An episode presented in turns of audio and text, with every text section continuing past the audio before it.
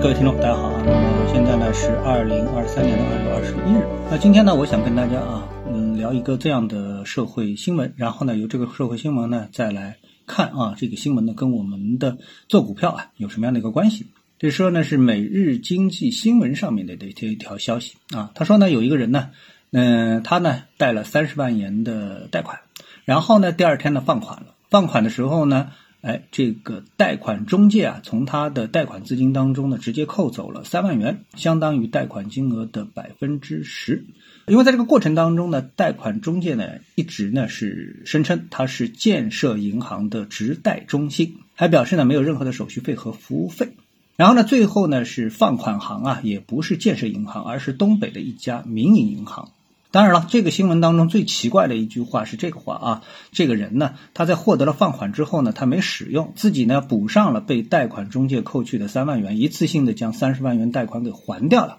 一来一去亏掉了三万元，却未能使用任何贷款资金。那我觉得这句话呢就是比较滑稽，这个钱已经到你手里了，二十七万已经到你手里了啊，如果贷款期不管是一年还是多少时间，对吧？这个用不用？啊，是你自己个人的选择，把这样的一句话呃放进去，然后说你因为也没有任何使用，结果就亏了三万块钱，这个呢不是太妥当。大家其实最近啊，就是说已经很长时间了，大家会在自己的短信啊或者电话当中呢收到啊来自看上去像是银行方面的消息啊，说问你要不要贷款。最早的时候呢十万啊，现在基本上已经是上升到了六十万了啊。一开始呢，我认为啊这样的一个放贷的行为呢，其实是和疫情有关，就是新新冠疫情，然后呢给出一个比较小的微贷的利息，然后呢让。需要钱的呃小业主也好啊，个人也好啊，能够呢度过金融上的这个难关，这个呢就是属于我觉得应该属于小微贷款，也是政策扶持的一部分。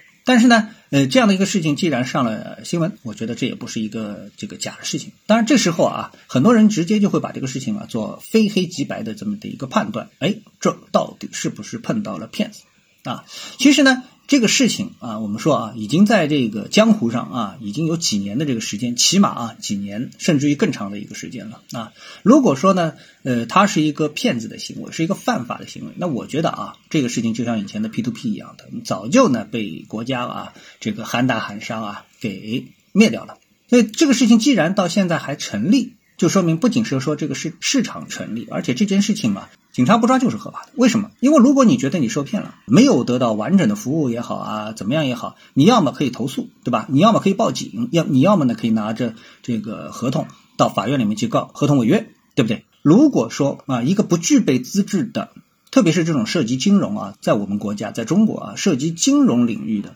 如果说你没有资质从事放款业务。这个存贷款业务，那这属于金融犯罪，这是一个很重的一个罪名，起码起码也是非法经营，这个坐牢是逃不了的。所以在这种情况下面，这个事情既然还成立，而且啊特别啊，我看到有人留言这句话，他说虽然三十万当中筹到抽到了这个三万，但别人还是给了你二十七万嘛，对吧？你反过来说，如果是 P to P 的话，是你给了 P to P 公司三十万，寄寄希望于他每年给你个三万五万的，最后你连本金都没有了。对不对？那你想一想，其实他虽然是收到了你三万的中介费，但是他的一个百分之九十的服务他已经是完成了。但不是说这件事情没有任何的瑕疵。那这里呢，我就讲啊，觉得就是你的风险到底在哪里？其实你的风险就是什么呢？就是贷款它也是一种商品，就像我们去买任何的东西，买碗面也好啊，买个电视机也好，那么我们都会有一个预期，就是说我们花多少钱买什么样的服务，或者是买什么样的一个商品。比如说我吃碗面二十块钱。这是在我预期内的，对吧？如果说这碗面变成了两百块钱，那就是超预期了，你肯定是碰到宰客了，你肯定是要找地方，哎，这个申诉投诉，把这个公道给找回来。那么对于贷款这件事情来说的话呢，啊，你想贷三十万，然后呢，哎，别人是告诉你一分钱都没有，最后你付了三万块钱，是不是绝对意义上超出你的预期了呢？那我觉得，如果说你从风控的角度来说，其实是很简单的一个事情。如果说是建设银行直贷中心打电话给你的，那你又需要钱，对吧？那你就直接一个电话打到建设银行的这个这个总机服务热线，他说：“哎，我收到你们这么一个电话啊，我能我想贷款，那我想我这个我不知道他是真的还是假的。那既然他声称你们是有这样的一个服务，我就想确认一下你们有没有这个服务。如果有这个服务的话，我是不是能够直接到你们银行来贷，跟你们的银行的这个贷款部门来对接，而不是通过一个电话，我也不知道到底能确不确定，对不对？这就是一种风控的方式啊，这就是一种风控方式。那如果说银行拒绝了你，就说没有或者怎么样怎么样，那大概率啊，大概率那这件事情就有一定的问题啊，一定的问题。而且呢，你作为贷款方，最后你是拿到钱。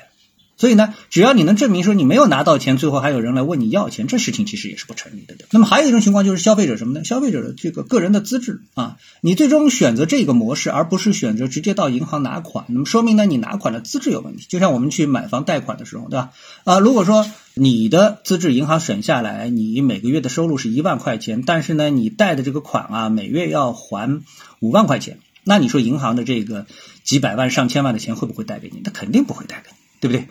但是呢，你认为自己有很大的灰色收入，完全能够负担得起这五万块钱的每月的收入，这时候你怎么办？你可能就要去找中介了，呃，甚至于这个编写虚假的收入证明来证明啊，哎，我是有资格能够贷到一千万的。这时候你付掉一点中介费，其实也是很正常的事情。好，那么我们这个事情呢，其实就不多说了，因为我们并不是记者，我们也不是警察，对吧？我们很难做出最后的一个判断。但是呢，我们可以从风险控制的角度把它引申到，如果我们做股票应该怎么？那我一个朋友啊，今天我要说了个。朋友小猫，他呢在昨天晚上呢就问了我好几只股票，他说你这个通过缠论帮我看看，哎这个股票怎么样，那个股票怎么样？那有一个股票呢一看，我说哎这现在是 B 浪，他说是不是马上就能买进去？好像很好的样子啊，我说你完全看错了，现在是一个 B 浪，大概率呢就是一个 C 浪，所以这个位置从缠论的角度是千万不能买的。他又说另外一个票，哎我说这票呢现在是一个二买，哎他说这个已经涨上去了，我说就是因为涨上去了，它是一个右侧交易，所以在这个位置你的买点和你的止损点都是非常的清晰。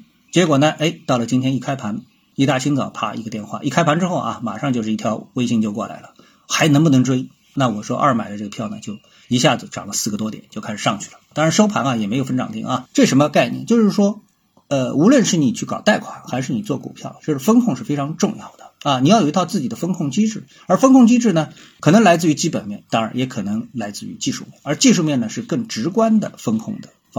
好，那么今天呢，我们就跟大家探讨一下，各位有什么想法或者是感受的话呢，欢迎在评论区里呢一起的交流，也希望各位呢是多多点赞、转发、订阅我的频道专辑啊，我们下期的节目时间再见。